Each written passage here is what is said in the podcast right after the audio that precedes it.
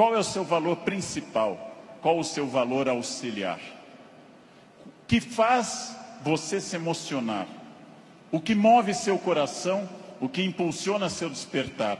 Quais as ideias que você tem mais fortes pela manhã? Em que você dorme pensando em quem?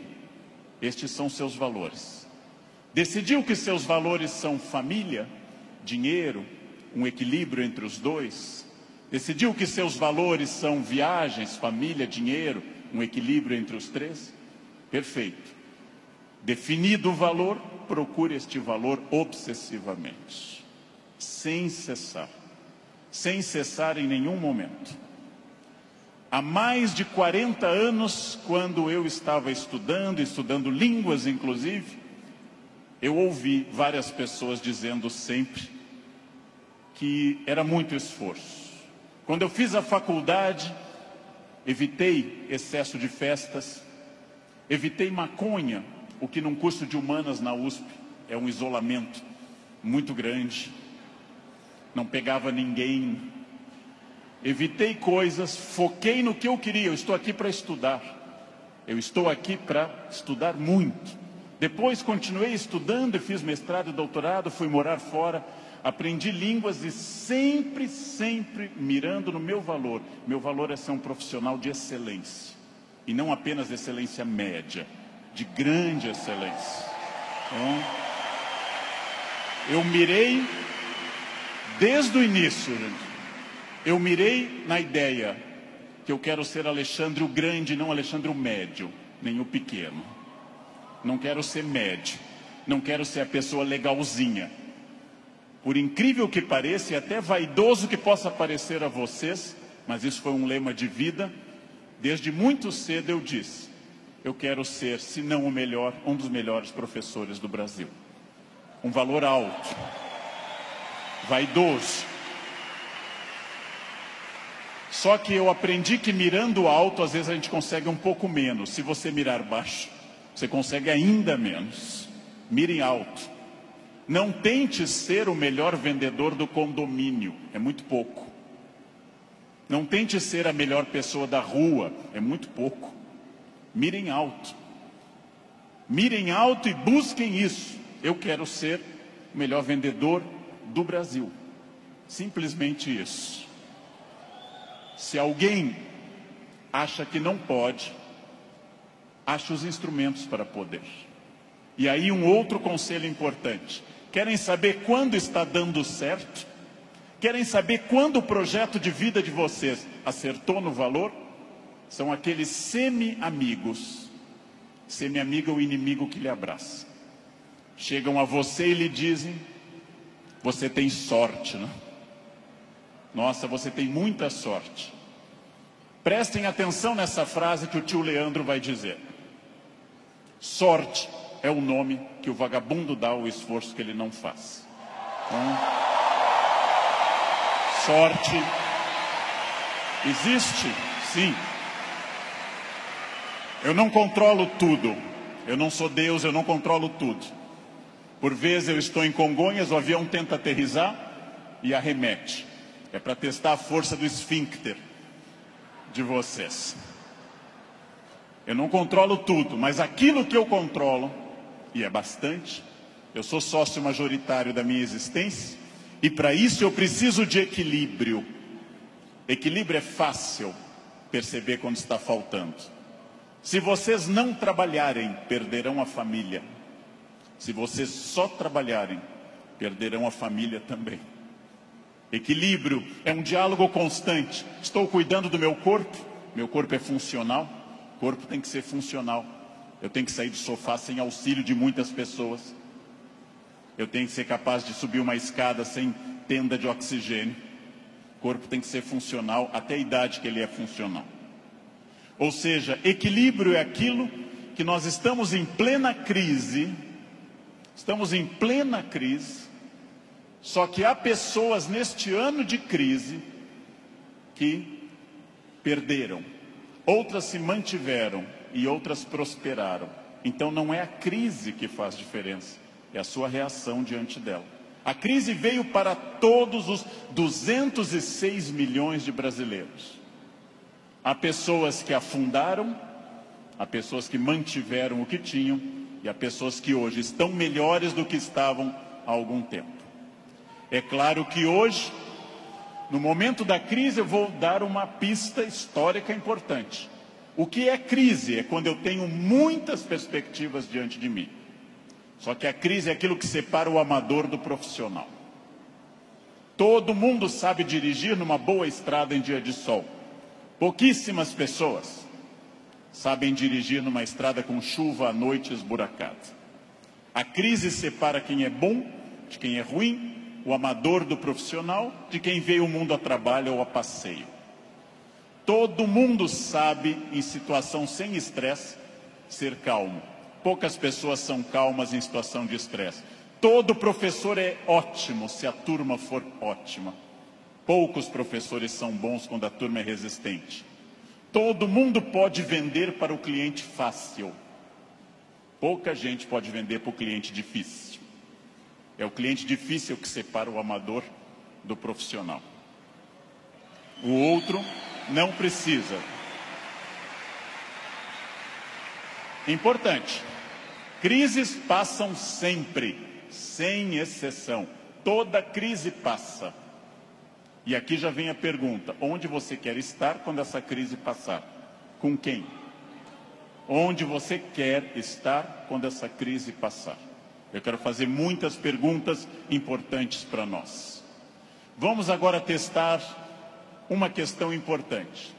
Quase todo mundo no Brasil está pessimista. Há um pessimismo dominante. Ótimo.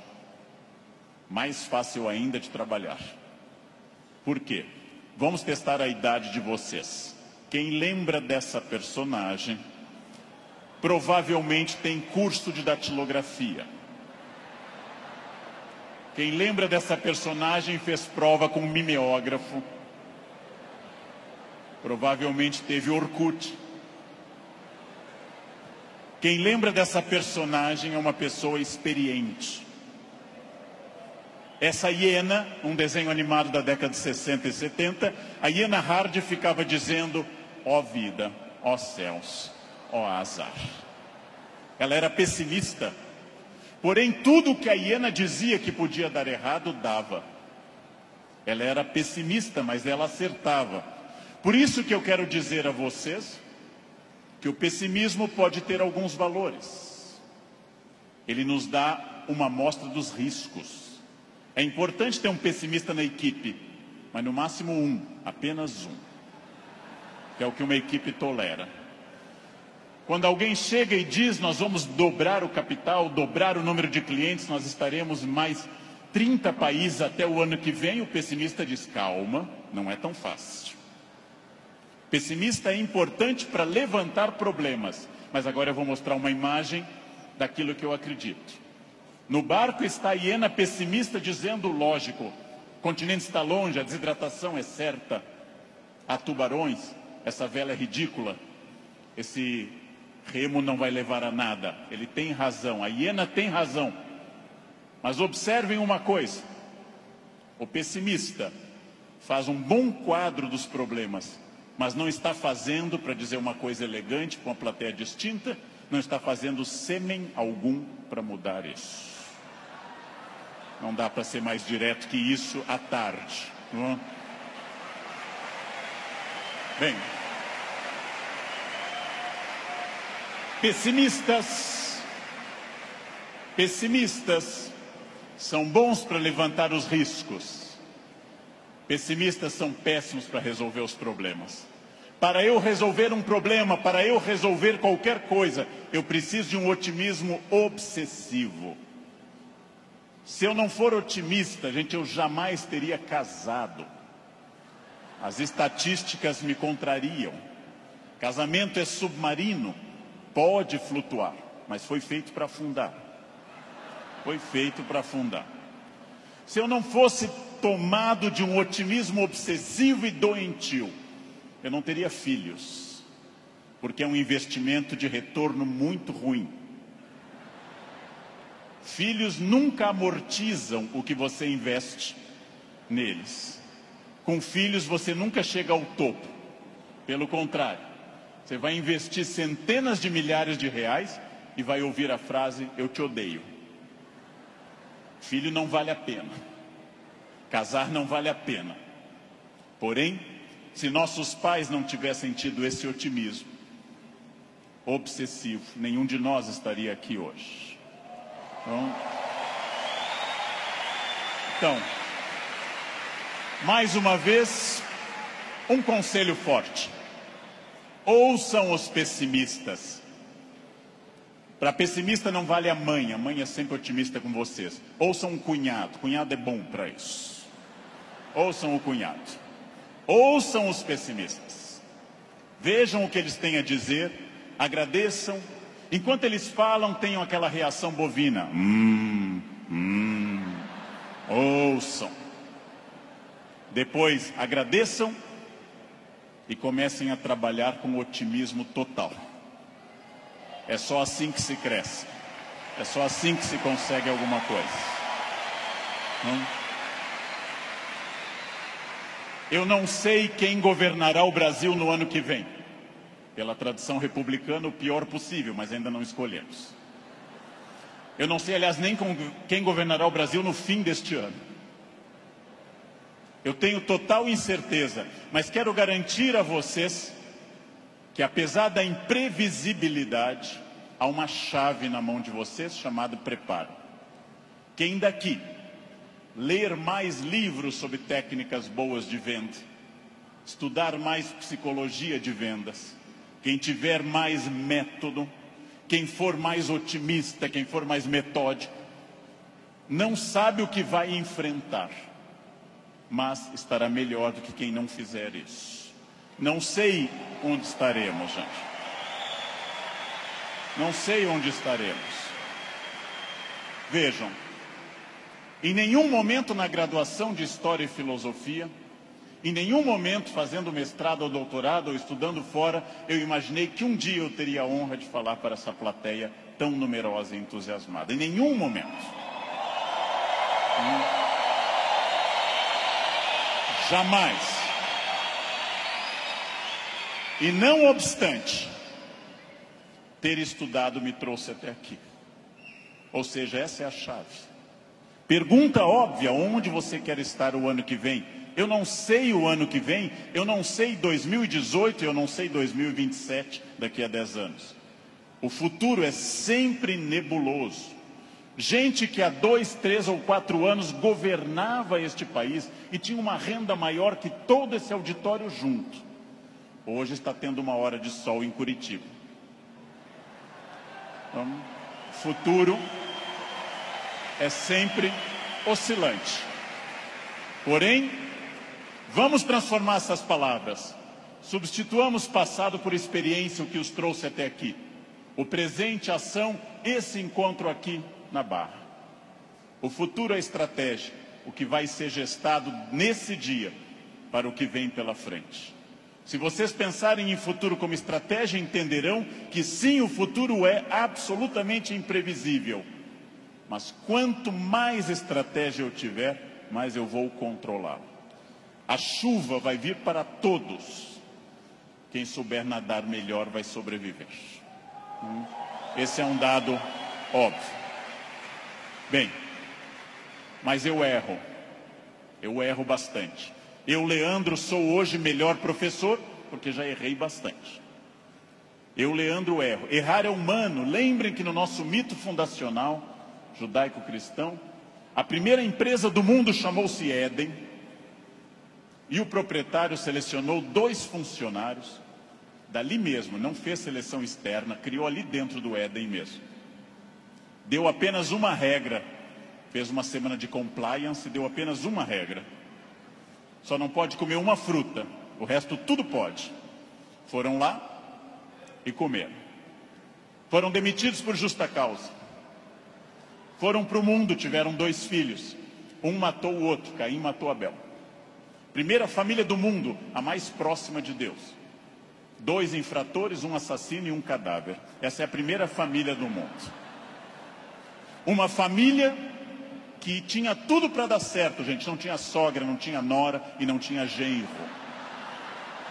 Uma família perfeita. E deu errado. Pergunta. Nós somos filhos deles. Errar é humano. Significa que todos que estão aqui, com exceção dos mentirosos, já erraram. Só os mentirosos nunca erraram, porque são mentirosos e dizem que nunca erraram. Faz uma coisa que eu treino há mais de 50 anos diariamente. Eu treino andar. Faz mais de 50 anos que eu treino diariamente e eu tropeço. Erro é um recado. Erro é um recado enviado para dizer que você pode mudar de estratégia, tem que aprender, tem que ter cuidado. Erro é fundamental. Errou, não conseguiu, não atingiu meta, falhou, ótimo. Se você aprender, você será melhor. Senão será só um chorão. Aprenda, aprenda com o erro. Aprenda com o erro. Erro lhe tira da zona de conforto. O que é a zona de conforto? É aquilo que me deixa satisfeito, feliz. Zona de conforto é aquilo que estraga o meu desafio. Ostra feliz, diz Rubem Alves, ostra feliz não desenvolve pérola. A pérola é a resposta da ostra a isso. Por que, que a ostra faz uma pérola? Porque um grão de areia a incomoda e ela reveste com madrepérola. Sem isso, a ostra não produziria pérola. Zona de conforto é aquilo que lhe deixa repetindo. Eu caso, e caso como todo mundo com entusiasmo, querendo cuidar muito, fazendo muito afago e afeto, e vou ficando mais confortável no casamento, passo a ficar mais tempo no sofá, passo a usar moletom, passo a beijar minha esposa na testa, sinal claro de declínio erótico. Passo a chamar minha esposa de mãe, que é para não ter nada sexual mais, porque com a mãe ninguém tem nada. Perco a atenção na roupa de baixo, e ela, ao invés daquelas lingeries lindas, de seda e renda, vermelha e preta, passa a usar bege, de algodão, lavadas com sabonete no box, dia após dia. E assim os dias vão se sucedendo e finalmente chegamos ao ponto mais baixo da relação. Os dois passam a usar croque. Acabou. Acabou. Não há sexo com croque, jamais. Bem, salvo se alguém aqui está de croque, é exceção do que eu estou dizendo. Está muito bem em você. Está muito bem. O que, que acontece com a zona de conforto? Eu passo a não querer fazer mais coisas certas nem com entusiasmo. Eu passo a achar que está bom estar no aquário lotado porque é conhecido. E eu não busco um aquário mais desafiador e maior. Tudo o que te agrada te engana. Tudo o que te seduz e te deixa confortável te conduz à mediocridade. Quanto mais você tiver desafios, mais você vai responder a esses desafios. Zona de conforto é muito curiosa, porque ela significa o fim da luta. Saiam da zona de conforto. Pensem seriamente que tudo está em mudança, tudo está envelhecendo, tudo está passando, tudo aquilo que não está se expandindo está encolhendo. Tudo aquilo que não está melhorando está piorando.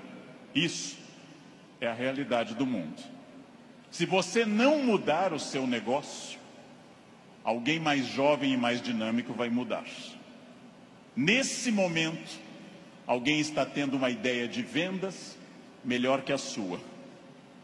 Isto significa que quem se dedica a ser um profissional precisa permanentemente levar em conta essa frase: mudar é difícil me ensinaram os norte-americanos. Mudar é difícil, não mudar é fatal. Mudar é difícil, não mudar é fatal. Isso é fundamental.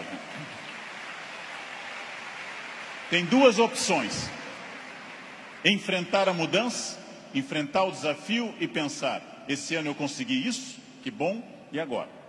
Ah, mas eu já falo inglês. Ótimo. Qual o passo seguinte? Eu já consegui a minha casa, perfeito. Era esse o seu objetivo material? Qual é o passo seguinte nos outros objetivos? Não mudar é fatal. Protagonismo é quando eu entendo que a minha vida não mudou por causa dos astros. Não mudou porque Mercúrio estava retrógrado. Não mudou porque Saturno está sob meu signo. Mudou porque eu agi. Mudou porque eu fiz alguma coisa.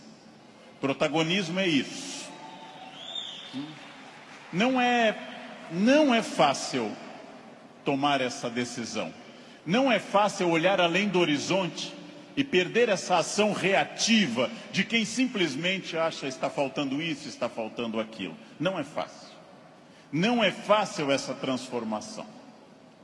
A visão além do horizonte pressupõe racionalidade, pressupõe previsão. E eu venho de um país que eu amo tanto este Brasil, apaixonadamente, um país que não gosta de ser estratégico. Todos os dias eu pego avião, gente, todos os dias, como hoje de manhã, como agora à tarde.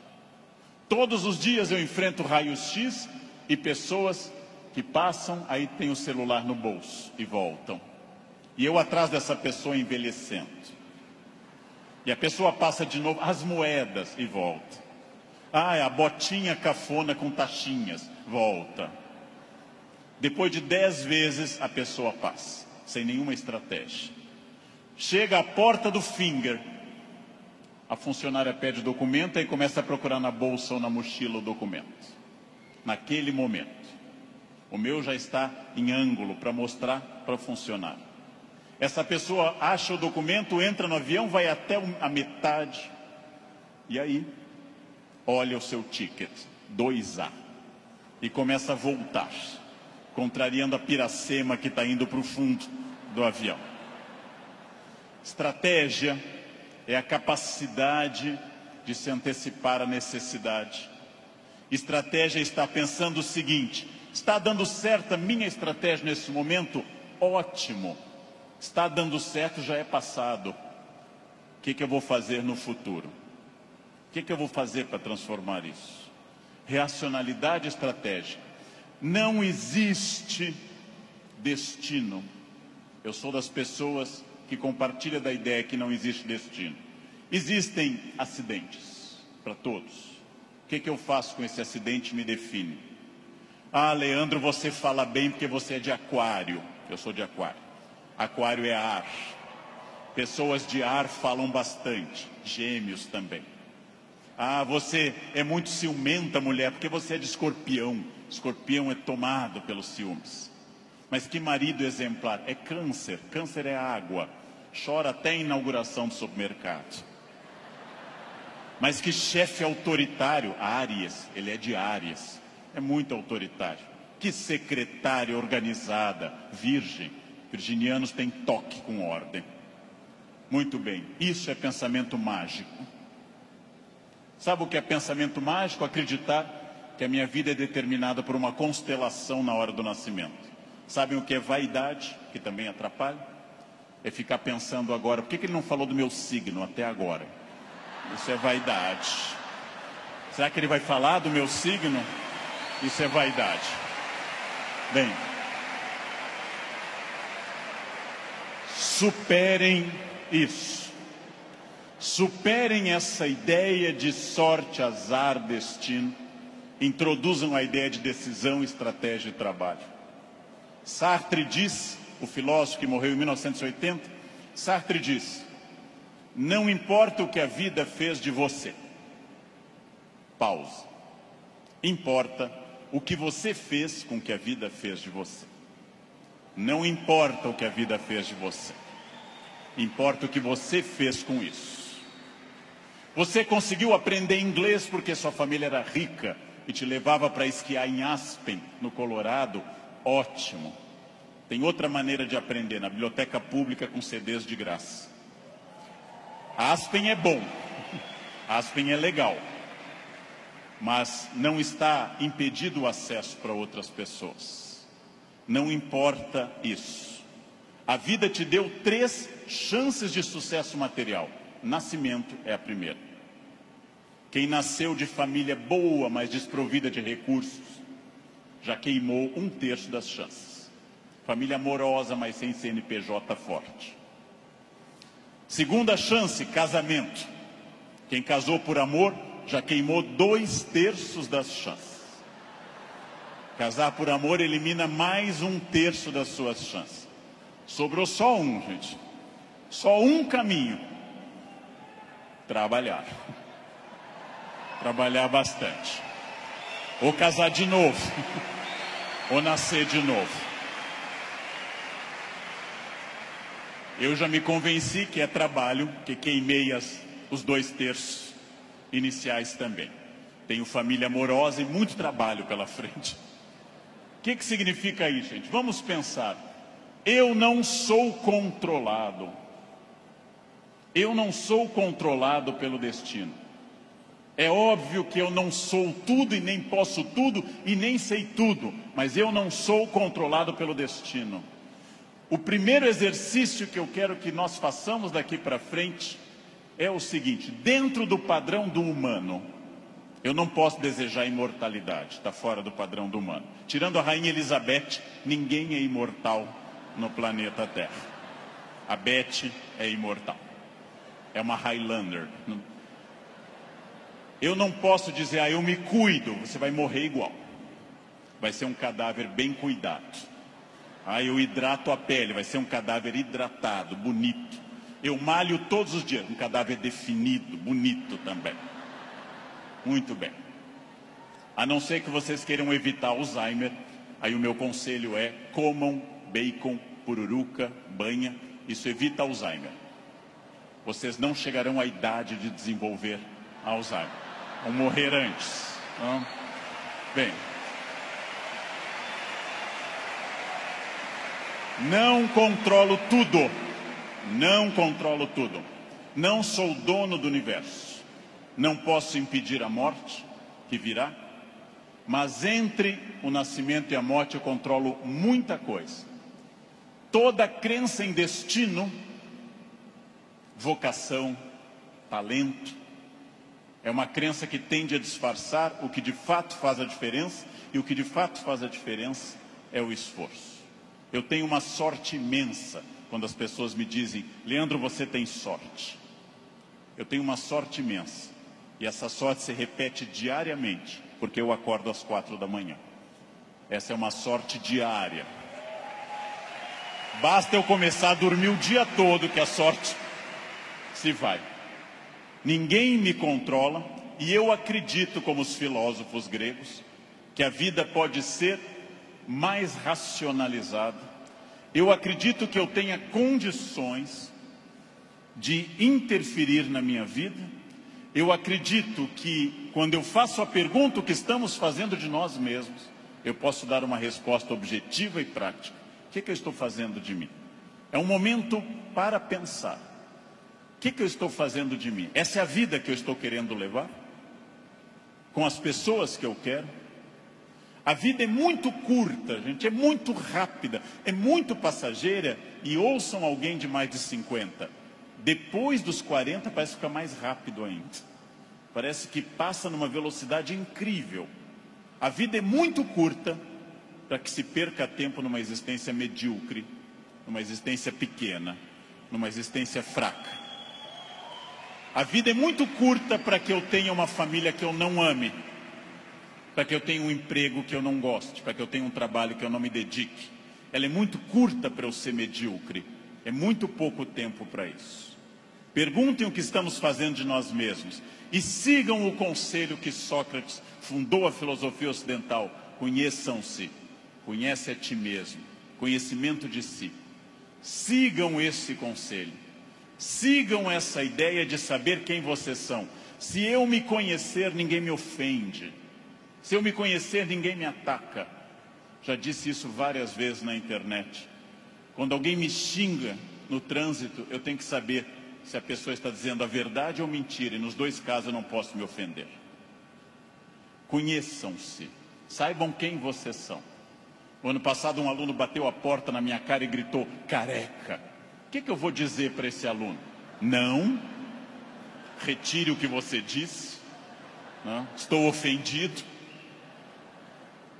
Vejam, as pessoas têm direito a dizer o que querem, é um direito constitucional. Eu só me ofendo quando eu concordo com elas. Ataque é veneno. Veneno só funciona se eu tomar. Ataque é veneno, eu preciso tomá-lo. Se eu não tomar, o veneno não funciona. Já ouvi no trânsito de São Paulo e gravei um programa sobre isso uma vez, um café filosófico. Alguém me gritou, insinuando que minha mãe exercia atividade erótica remunerada. Hum. Examino a biografia de minha mãe, hoje com 80 anos. Na juventude, ela está sempre com o rosto fechado nas fotos, como era próprio daquela época, nunca sorrindo. Era, obviamente, uma mulher fiel, sempre triste, fechada, uma mulher de um homem só. Não ria, não tinha aquela pele brilhante da mulher que não é tão dedicada. No passado, por virtude, no presente, por falta de mercado, minha mãe não é uma prostituta. Então eu não me ofendo. Mas se ela fosse, e não é crime no Brasil ser, eu teria que dizer à pessoa: ah, você conheceu uma mãe? Você ia lá em casa? Não. Também não teria que me ofender. Segundo xingamento mais comum e mais estranho, diz respeito à orientação sexual, que é mais estranho ainda, já que orientação sexual não é xingamento, mas é uma característica de cada pessoa. Alguém insinua que eu seja de uma orientação sexual específica. Eu observo e penso, tenho 54 anos, é uma idade boa para você já saber seus orifícios preferidos. É uma idade que, grosso modo, você já sabe mais ou menos o que você gosta. E não haveria problema nenhum em gostar de outra coisa. Então eu digo, você está enganado. Seguindo o velho conselho do Rio Grande do Sul, onde eu nasci, por onde sai o feijão, não entra mandioca. bem, bem, mas e se fosse? E se fosse? Sem problema algum. Eu diria essa pessoa também, você me conhece? Eu não lembro do seu rosto, mas eu olho sempre o travesseiro, quer dizer, eu não vejo, estou sempre na fronha, eu não lembro bem do seu rosto. Sem problema também. Quando alguém lhe xinga de velha, de feio, de babaca, de filho de alguma coisa, quando alguém lhe xinga até dizendo um time de futebol específico, que eu não vou repetir, resta você saber, a pessoa está certa ou errada. Se ela estiver certa, ela não está me ofendendo. Se ela estiver errada, está me ofendendo. A vida é muito curta para que eu perca tempo com babacas cheios de ódio. A vida é muito curta para isso. Né? É muito curta. Evitem esse problema. Quem se conhece não se olha como Superman e na verdade é o pateta. Quem se conhece sabe dos seus limites e explora esses limites ao máximo. Quem se conhece sabe, talvez eu não tenha vindo ao mundo tão bonito, talvez eu não tenha vindo ao mundo tão alto, tão rico, tão hábil em línguas. Eu posso fazer muito com isso, muito. Posso esticar esses limites ao máximo. É fundamental conhecer-se, sempre, sem exceção, sem nunca perder de vista que consciência é a chave da transformação. Consciência é a chave de todas as transformações respostas claras, objetivas para a pergunta que eu fiz no início: o que eu quero? Onde isso vai me levar? Quem sou eu? Isso me torna ou não feliz? Consciência. Controlar a vaidade. O principal elemento de descontrole de uma vida. Trabalhei para homens muito importantes nesse país. Trabalhei com pessoas fundamentais deste país. E quase todos com o mesmo pecado pecado da vaidade, pecado fundacional da humanidade, o de Lúcifer, o pecado de se achar mais do que é e de achar que os outros concordam com isso. Mire em ser mais do que você é, mas saiba exatamente quem você é, para que o mundo não precise lembrá-lo disso com frequência. É melhor que eu, que qualquer pessoa, cobramos mais o corpo com roupas e alguém diga, nossa, você está muito bem, poderia deixar mais alguma coisa à mostra, do que alguém que diga, vai colocar uma burca, meu filho, tá, tá demais. Quer dizer, esperem, saibam quem vocês são, saibam quais as lutas que valem a pena. Por quê? Porque a vida oferece algumas lutas muito boas. Família é uma delas. Luta contra o racismo é uma luta muito boa. Dedico parte da minha vida a isso. Luta contra a violência sobre as crianças, luta contra a pedofilia é muito boa. Essas lutas são boas, merecem toda a nossa energia, merecem todo o nosso empenho, talvez até a vida. As outras, não. Não. Escolham a luta, gente. Escolham as lutas. Não é boa luta o trânsito. Não é boa luta. É ridículo brigar no trânsito. A pessoa pode estar simplesmente louca, drogada ou armada.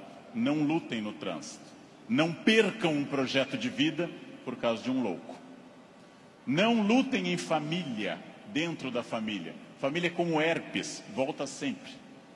Volta sempre, gente. Você brigou agora, no próximo Natal tem de novo. Não adianta brigar. Escolham as lutas e quando alguém lhe ofender na sua rede social, bloqueie, apague ou ignore.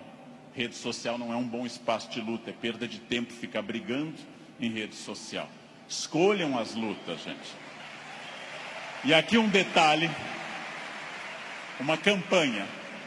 Falando no Brasil inteiro, eu estou lançando uma campanha, gente. Pelo amor de Deus, parem de dar bom dia em grupo de WhatsApp. É a minha campanha. É minha campanha. Se alguém der bom dia, apaguem, apaguem simplesmente e pronto. Pronto, falei. Escolham as lutas. O mundo inteiro hoje está centrado em duas coisas: parecer através de redes sociais e ter. Ter é bom se representar que eu vou melhorar com isso. Ter para ser, ter para parecer é ruim. É bom eu ter conforto, é bom eu ter algumas coisas materiais, desde que eu saiba que elas servem à minha felicidade e não eu sirvo as coisas. Ter e parecer não se confunde com ser. É uma palavra difícil, eu sei. É uma palavra complicada, essa tal de felicidade. Epicuro, filósofo, que eu adoro, dá uma norma muito clara: viver não é um fardo. Não viver não é um mal. Logo, diz Epicuro que nós devemos honestamente morrer e honestamente viver. Como eu posso ter medo do que é inevitável? Viver é um desafio constante diário, não é um fardo. Não posso acordar como um condenado, não é um fardo, é bom. E também honestamente aceitar essas coisas. Muito importante contido nessa imagem Imagem de uma escultora norte-americana, Bob Carlyle, que eu adoro. Essa estátua chama Self-Made Man. Mostra com o talento da escultora, em bronze, uma figura de um homem esculpindo-se. É uma metáfora excelente para todos nós. Eu estou parcialmente pronto, mas eu não sou perfeito. Perfeito quer dizer em latim feito até o fim, perfectum, feito até o fim. Eu não sou perfeito eu sou perfectível, eu estou em processo de transformação, eu sou uma pessoa crescendo a cada instante. Eu tenho partes completamente prontas, outras que precisam de melhoras e outras que precisam ser criadas. Eu não estarei pronto até o fim. O jogo termina apenas no fim construir-se. Qual é a parte que me falta? Qual é a parte que eu preciso melhorar? Qual é a parte que eu tenho que transformar? Talvez eu seja muito bom quanto a horários, quanto a sair da cama, mas eu sou bom quanto a resiliência, ou seja, enfrentar as pequenas crises cotidianas. Eu sou bom com resiliência e com horários, mas sou muito irritadiço. Tenho que trabalhar isso no meu autoconhecimento, num processo de psicologia, tenho que trabalhar minha irritação. Eu tenho partes a serem melhoradas. Meu português não é bom, leia, aprende, estude. Eu tenho partes a serem melhoradas. É isso que nós chamamos de construir-se, fazer-se, tornar-se melhor. Não acreditar naquela síndrome de Gabriela, cravo e canela. Eu nasci assim, eu sou sempre assim. Gabriela, não existe isso. Não existe nada que eu não possa transformar dentro do padrão do humano. Construir-se fazer algo novo, fazer uma ideia nova, interferir no meu corpo, na minha renda, na minha família. Freud morreu em Londres fazendo essa pergunta nos seus dois últimos anos de vida, 1938 e 39. O que, que as pessoas buscam tanto a infelicidade e quando encontram, ficam admiradas como se fosse uma coisa surpreendente? Por que, que as pessoas mantêm uma família difícil, em ambiente difícil?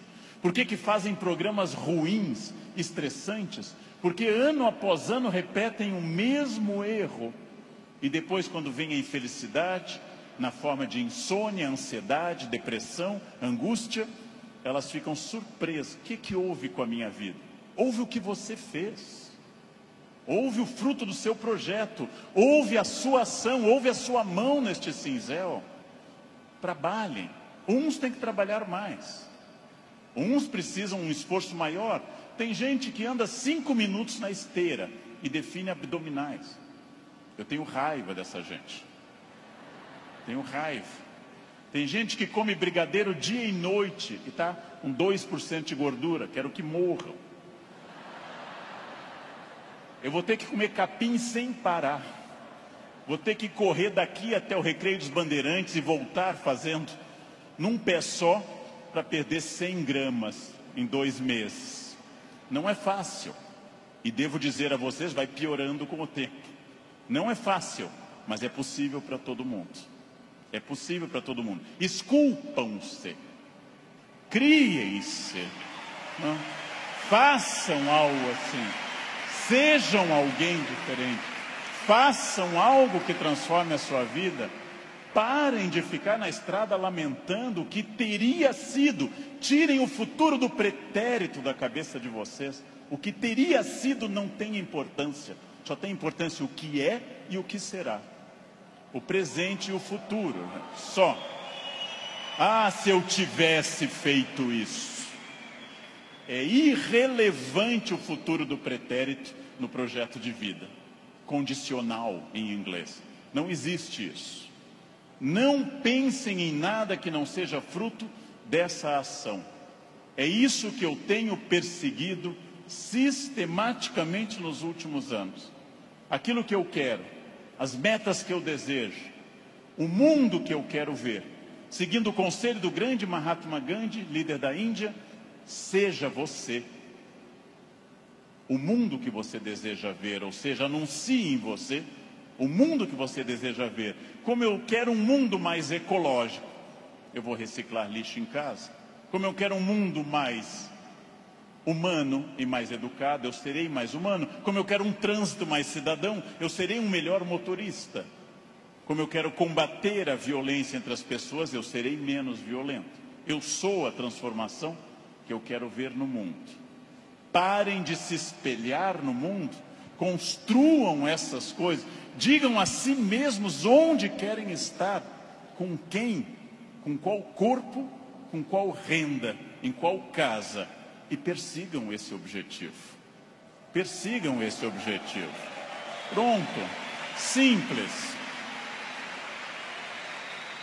Num livro que eu acabei de ler, conta o autor que o grande pianista deu um concerto aqui no Rio, Arthur Moreira Lima, que eu admiro muito, tocou maravilhosamente Chopin e ao final uma senhora simpática chegou e disse a Arthur Moreira Lima: Nossa, eu daria minha vida para tocar como o senhor toca. Ele respondeu: Eu dei a minha. Essa é a chave. Eu dei a minha. Hum? Eu dei a minha vida significa eu fiz todo o esforço para isso. De novo a pergunta. A pergunta com a qual eu iniciei essa fala. Você é feliz? Esse grupo respondeu com entusiasmo que era feliz. Perfeito. A gente sabe que talvez, talvez, uma ou outra pessoa aqui, dois ou três, talvez não sejam tão felizes, mas levantaram a mão porque ficava chato. Talvez. Mas a próxima pergunta é muito importante também. Se há algo que me incomoda, em qualquer campo, se há algo que me perturba, se há algo que me tira o sono, se há algo que eu poderia melhorar, se eu quero um outro modelo, que, que pode ser feito? a partir de hoje, para mudar esses pontos complicados. Em janeiro, eu me reuni com os meus alunos e um deles me disse: depois do carnaval, eu vou estudar francês. E eu disse: você vai desfilar? Você é destaque em alguma escola? Você vai trabalhar na escola do samba, na cidade do samba? Não. Então começa essa noite e não depois do carnaval. Essa noite. Não, não depois do carnaval. Segunda-feira eu vou perder peso? Não. Hoje. Hoje. Vão a pé para casa. Vão a pé para casa. Começa hoje. Eu preciso ir até São Paulo a pé essa semana. Vocês não podem pensar nisso para depois. Eu tenho um assistente que vendo tudo que eu faço para o Natal em família, eu gosto muito da festa de Natal, sou um, um fascinado pelo Natal, adoro festa de Natal. Ele disse: Nossa, como eu gostaria que o Natal fosse assim lá em casa. E eu perguntei: E o que você acha que acontece para ser assim na minha casa? Anjos descem dia 24 e trazem a ceia e as atrações prontas, ou você me vê desde outubro no telefone indo atrás disso? O Natal será o que você quiser que ele seja. Será o que você quiser que ele seja. Se o seu Natal é depressivo, se o seu Natal é aquele que toca Jingle Bells e você chora, se o seu Natal é depressivo, é uma escolha sua, respeitável. Você gosta de Natal assim. Se o seu Natal é alegre, é uma escolha sua. Isto vale para tudo que vocês decidirem. O que pode ser feito para mudar os pontos complicados? Onde eu posso transformar quem eu quero ser daqui para frente? Eu digo isso sabendo que é fácil dizer e é complicado fazer. E o que que eu ganho se eu for estratégico, consciente? O que, que eu ganho se eu tiver autoconhecimento? Estou recapitulando o que eu falei. E o que eu ganho se eu fizer as perguntas certas e me esforçar para atingir esse objetivo? A resposta disso é óbvia: é a vida plena. O que é uma vida plena? É a vida que eu controlo de acordo com a minha felicidade. Pessoas não plenas são aquelas que dizem que são levadas. Não dei sorte. Tentei, mas foi assim. Minha família não é uma família de sucesso. Eu tentei, mas não era o que eu queria. Não, você não tentou suficientemente. Acontece que para conduzir a uma conclusão tem uma coisa terrível. O fracasso é uma das coisas mais confortáveis que a espécie humana inventou. O fracasso é agradável, me tira toda a responsabilidade. Não dei certo, fui à falência, adquiri um vício, eu bebo até cair. O fracasso é super confortável, porque ele me faz parar de lutar. No momento que eu paro de lutar, eu me sinto tranquilo. O fracasso é um quarto confortável. O sucesso é um quarto desafiador. O fracasso é uma coisa que agrada a maioria das pessoas, por incrível que pareça. Por isso tanta gente gosta do fracasso. Por isso tanta gente fica no fracasso. Por isso que tanta gente leva um casamento ruim 30 anos. Fica num emprego ruim 30 anos. Não faz uma coisa certa uma década inteira e pensando, é, não deu. Porque isso é confortável. É confortável. E aí volto à pergunta que eu fiz aos senhores desde o início. Volto a essa pergunta fundamental. De fato, o que eu quero? quem eu sou, onde eu quero chegar, com quem eu quero chegar, quais são meus objetivos. Se eu tiver consciência profunda, eu transformo por completo. Então, a primeira pergunta vocês já deram a resposta. E deram a resposta antes de ouvir o que eu tinha para falar. Todos aqui são felizes. Ótimo. Perfeito. A segunda pergunta é mais complicado. É a pergunta para deixar para vocês pensando nessa linda tarde de domingo.